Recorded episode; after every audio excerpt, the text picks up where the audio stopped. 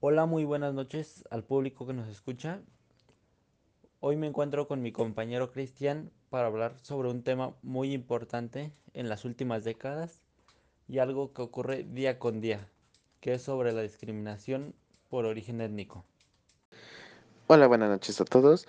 Con mi compañero Luis Enrique ya comentó, me llamo Cristian y estamos aquí para hablar sobre un tema sumamente importante que como ya lo ha comentado es la discriminación por origen étnico.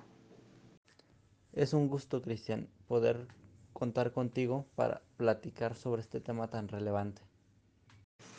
No, Luis, el gusto es mío. Muchísimas gracias por haberme contemplado para discutir sobre este tema. Cuando quieras, igual estoy estoy aquí para apoyarte en lo que gustes. Menso. Y bueno, como te diste cuenta, el tema que vamos a abordar es la discriminación por origen étnico, que considero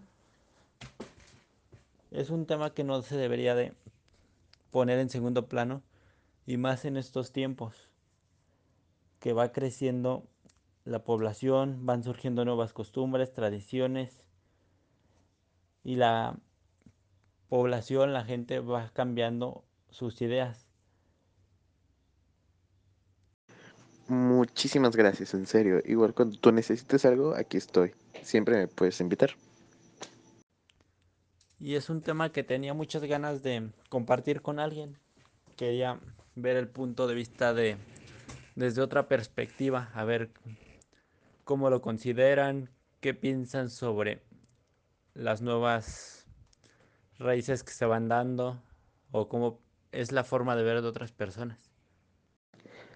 Claro, como tú dices, estos temas nunca deben de quedar en segundo plano. Es sumamente importante que los hablemos para informar a generaciones futuras, de presente y también a las personas mayores, no tanto a jóvenes. También eh, podemos intentar informar a personas mayores para que no nunca caigan en la, en la caja, por así decirlo, de la discriminación y también para ayudar a los jóvenes a que nunca se acerquen y que sepan cómo ayudar a las personas también. Y sí, tiene razón. Hay que intentar llamar la atención de la mayor gente posible, no, no importando las edades, porque eso no es lo importante. Lo importante son las ideas, costumbres y educación que con lo que crecieron las ideas que traen. Ok, mira, para ti, ¿qué es el racismo? Hay diferentes definiciones sobre el racismo. Algunas enfatizan la dimensión ideológica, que se basa en la concepción de que hay personas inferiores respecto de otras, por tener determinadas características, ya físicas o culturales. Otros enfatizan la dimensión histórica y política del fenómeno, planteando que el racismo es un mecanismo de poder en la medida de que observa la tendencia humana de diferenciarnos y limita el reconocimiento de la diversidad cultural, basándose en diferentes argumentos, ya sea lo biológico, cultural, económico y o étnico, con el objetivo de desarrollar un proyecto político, económico y social determinado. ¿Y cómo explicarías la diferencia que hay entre la discriminación étnico-racial y el racismo.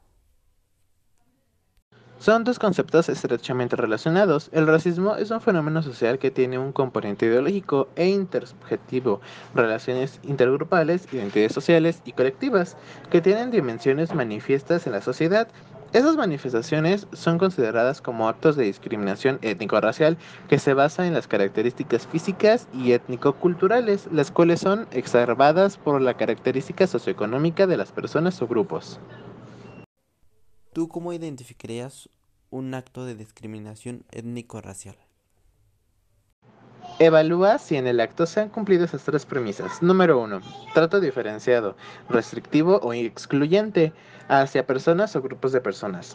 Número 2. Motivo del trato. Se basa en las características físicas o fenotípicas como el color o tono de piel cabello, facción, estatura, entre otros. Y étnico-culturales, lengua materna, acento o costumbres, inmediativos, símbolos, creencias y otras prácticas culturales o formas de vida, identificación y permanencia a un grupo étnico o cultural de la persona o grupo. Y número 3, objetivo o resultado. La afectación de uno o más derechos fundamentales de las personas o grupos. Y ante esto, ¿tú qué consideras que es un estereotipo y un prejuicio? ¿Qué diferencia notas?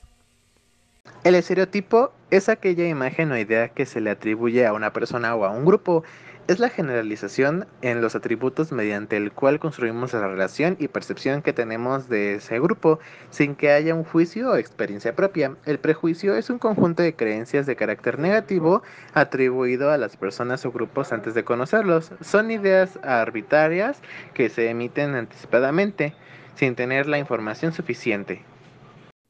¿Tú qué piensas de que existe el racismo al revés, es decir, de forma viceversa? Ya que lo cotidiano es que la gente de piel clara discrimina a gente de piel más oscura. Pero existe este racismo al revés. La discriminación y el racismo no tienen una dirección, es decir, que cualquier trato diferenciado que se base en motivos como características físicas y o étnico-culturales no tiene justificación. Sin embargo, existen grupos de personas que han sido históricamente discriminados y sobre los cuales existen medidas de protección específicas con razón de la situación de vulnerabilidad, como pasa con los ciudadanos o ciudadanas afrodescendientes e indígenas, amazónicos y andinos. Por tu parte, ¿consideras que es debidamente llamar raza para identificar grupos o diferenciar personas de otras? ¿Consideras que es racismo llamar cholo chola a personas aunque lo hayas dicho sin forma de ofender o algún otro prejuicio, pero esa persona lo tome mal?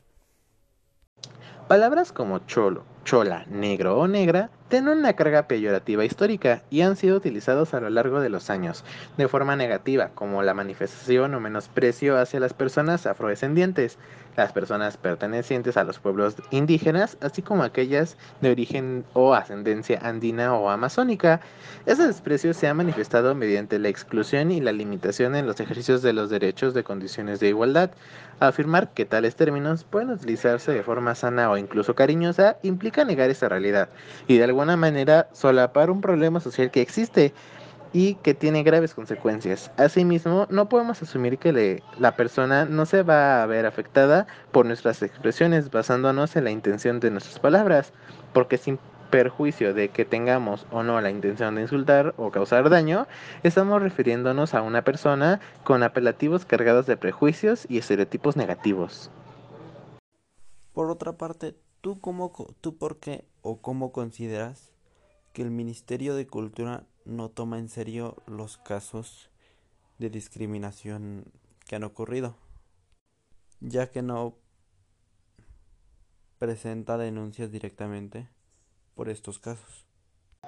Si bien el Ministerio de Cultura tiene la rectoría en temas de racismo y discriminación étnico-racial, no cuenta con mecanismos para atender quejas o denuncias e imponer sanciones. Por este motivo, para interponer una denuncia penal por discriminación, el Ministerio Político puede actuar de oficio a poner una denuncia interpuesta por el ciudadano o ciudadana quede ante la Fiscalía o la comisaría más cercana.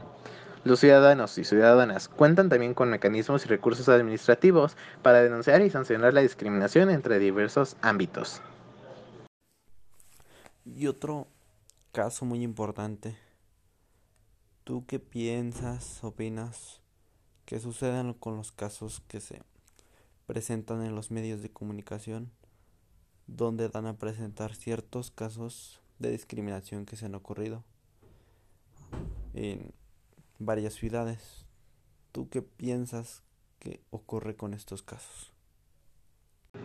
La ley número 28278, Ley del Radio y Televisión, contempla como mecanismo de autorregulación el diseño y la presentación de códigos de ética, sea de manera individual o asociada, Por parte de los medios de comunicación, el Ministerio de Transportes y Comunicaciones tiene como función velar por su cumplimiento. Conoce cómo presentar una queja en web del observatorio. Es un gusto que puedas compartir tus respuestas o lo que tú piensas sobre este tema conmigo. Las ideas que tú tienes ante estas preguntas y que se pueda compartir con más gente para que ellos puedan entender o buscar un poco más de información sobre este tema. De verdad, es un gusto que me hayas ayudado a realizar esto y te lo agradezco mucho.